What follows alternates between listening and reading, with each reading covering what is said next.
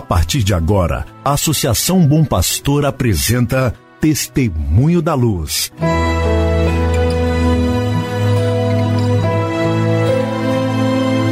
Com a palavra, o arcebispo de Montes Claros, Dom João Justino de Medeiros Silva. Tudo por causa de um grande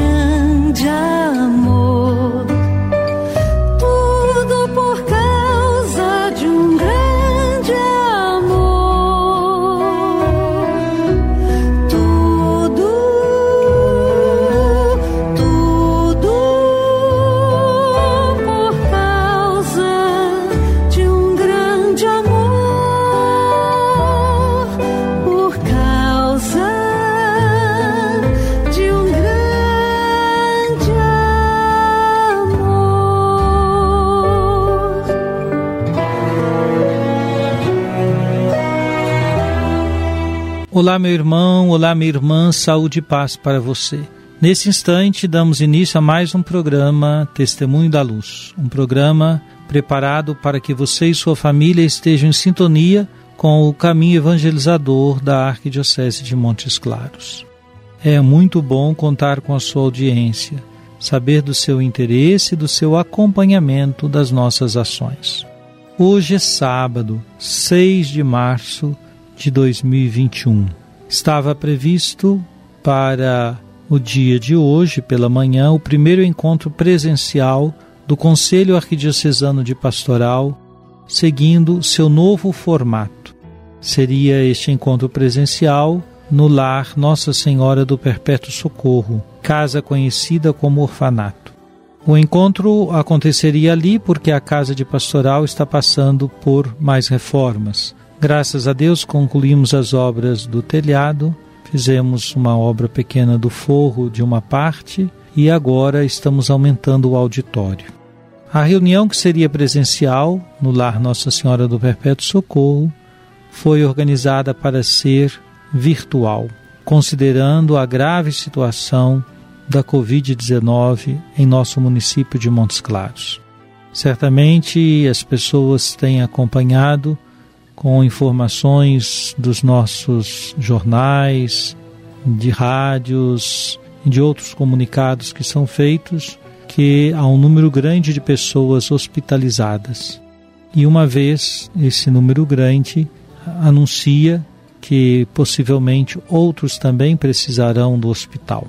A situação de fato é muito delicada, muito exigente. É preciso que todos nós colaboremos para evitar que o novo coronavírus continue a se espalhar. Temos a tristeza de reconhecer tantos irmãos, pessoas queridas, amigas, membros de nossas comunidades, de nossa igreja e todos os outros que se encontram também nos tocam pelo sofrimento pelo qual passam uma vez infectados e, sobretudo, quando têm necessidade de hospitalização. Assim, a nossa reunião foi organizada ou reorganizada para ser de modo virtual. É um aprendizado exigente que estamos vivendo nesses tempos. Aprender a reprogramar e a estar atento para que as condições de higiene, de distanciamento social sejam de fato respeitadas. Há pessoas que consideram que a igreja está isenta do decreto municipal, que os prefeitos não podem mandar nas igrejas. Esta é uma compreensão bastante estreita da situação em que estamos vivendo. De fato, é, a liberdade religiosa não pode ser a liberdade que põe em risco a vida dos próprios membros daquele grupo religioso. Se há uma situação que exige distanciamento social, não é lícito, não é ético que nós, em nossas comunidades, promovamos aglomerações. Portanto, fiquemos atentos e colaboremos como cristãos católicos para que o vírus não continue a se disseminar.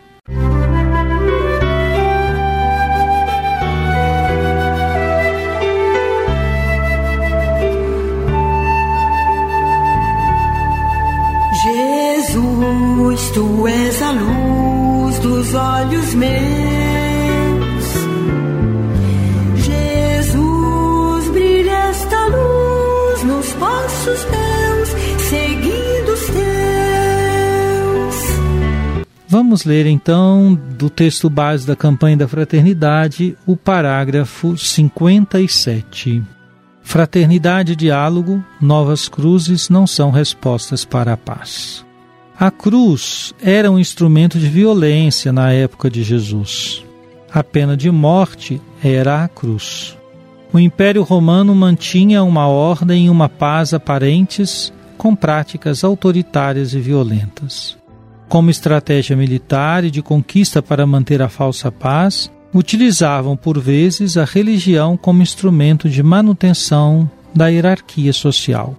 Em algumas situações, a própria religião dava força ao império e cooperava com a manutenção do poder romano, aplicando a lei acima da graça. Era a forma de manter o controle sobre a vida das pessoas, em especial dos mais pobres que pela opressão sofrida eram as que poderiam causar perturbação ao império. Era a lei religiosa que separava as pessoas puras das impuras, que identificava as pessoas doentes como pecadoras, que silenciava as mulheres, os pobres, os órfãos e tantos outros. As pessoas empobrecidas e que não se encaixassem nas normas eram obrigadas a viver do lado de fora dos muros da cidade. Jesus questionou essas estruturas de poder e desigualdade. As pessoas não poderiam ser descartadas e sofrer as consequências para a manutenção de um poder segregador.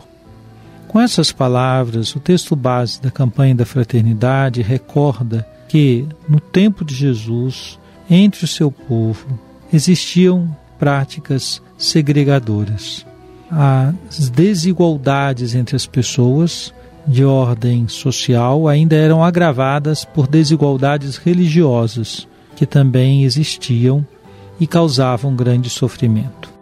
Na perspectiva da fraternidade, do diálogo, somos chamados a rever em nossas comunidades nossas atitudes. Nossas comunidades podem desenvolver algumas práticas segregadoras? Podem, e é preciso, pois, identificá-las para evitar que esta seja a norma. Pois nossas comunidades precisam se guiar pelo mandamento de Jesus, qual seja o amor fraterno. Eu vos dou um novo mandamento, que vos ameis uns aos outros assim como eu vos amei. Fiquemos atentos para não deixar crescer em nossas comunidades práticas que representam verdadeiras cruzes para os nossos irmãos e não caminhos para o diálogo, para a fraternidade e para a paz. Música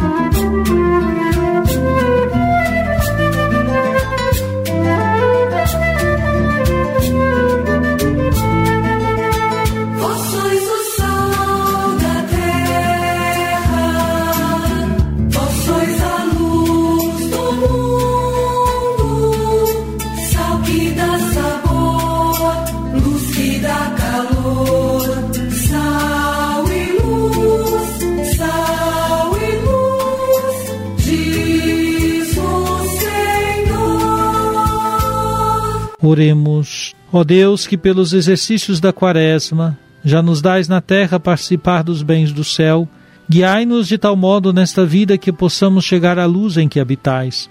Por nosso Senhor Jesus Cristo, vosso Filho, na unidade do Espírito Santo. Amém. Venha sobre você, meu irmão, sobre sua família, sobre sua comunidade de fé, a bênção de Deus Todo-Poderoso, Pai, Filho e Espírito Santo. Amém.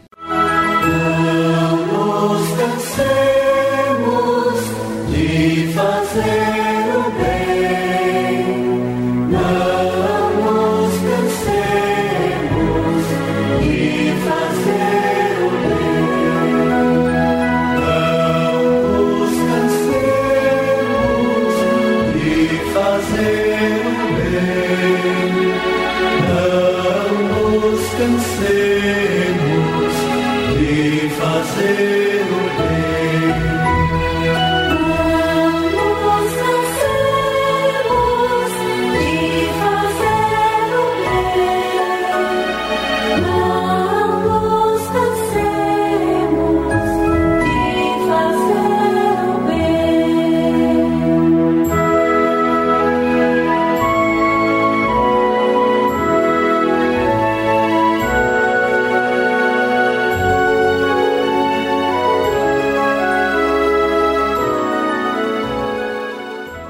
Você acabou de ouvir Testemunho da Luz, a palavra do arcebispo de Montes Claros, Dom João Justino de Medeiros Silva. Uma produção do Departamento de Comunicação da Associação Bom Pastor, Arquidiocese de Montes Claros.